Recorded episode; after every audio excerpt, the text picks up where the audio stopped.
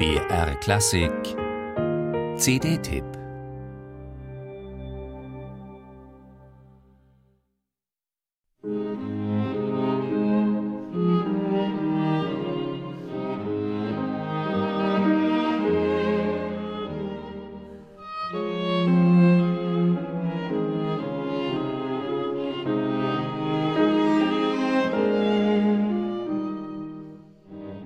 Das wirklich sein?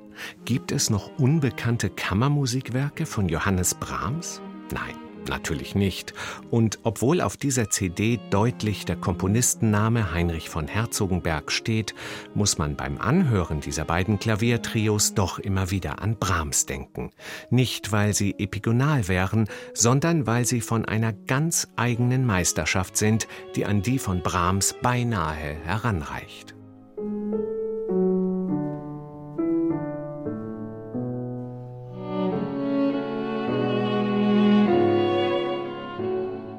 In Herzogenbergs Leben gibt es mehr als genug Bezüge zu Brahms. Schon am Wiener Konservatorium lernte der zehn Jahre jüngere Herzogenberg über seinen Lehrer den aufstrebenden Brahms kennen.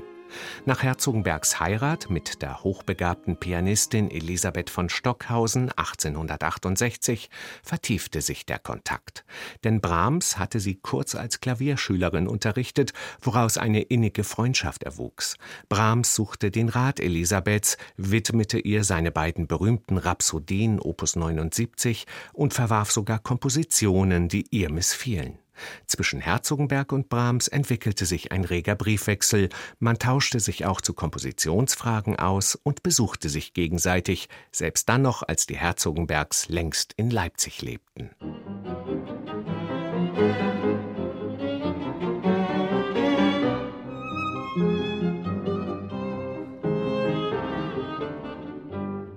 Und Johannes Brahms bot Heinrich von Herzogenberg Orientierung in einer tiefen Schaffenskrise. Der junge Herzogenberg hatte Richard Wagner nachgeeifert, bis er sich in einer kompositorischen Sackgasse wiederfand. Drei Jahre komponierte er überhaupt nichts mehr, wandte sich dann 1876 der Kammermusik zu und orientierte sich dabei an den Arbeiten von Brahms.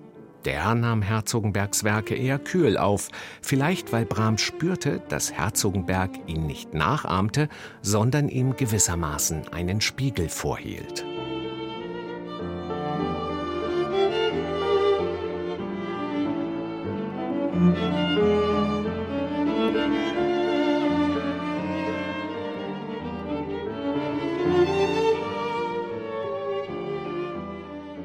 Die beiden Klaviertrios, Opus 24 und 36, sind von einer solchen künstlerischen Qualität, dass es erstaunt, wieso Herzogenberg von der Nachwelt so vergessen werden konnte.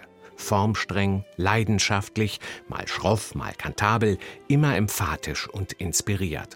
Und genauso hingebungsvoll werden diese beiden technisch anspruchsvollen Stücke vom Wiener Klaviertrio interpretiert.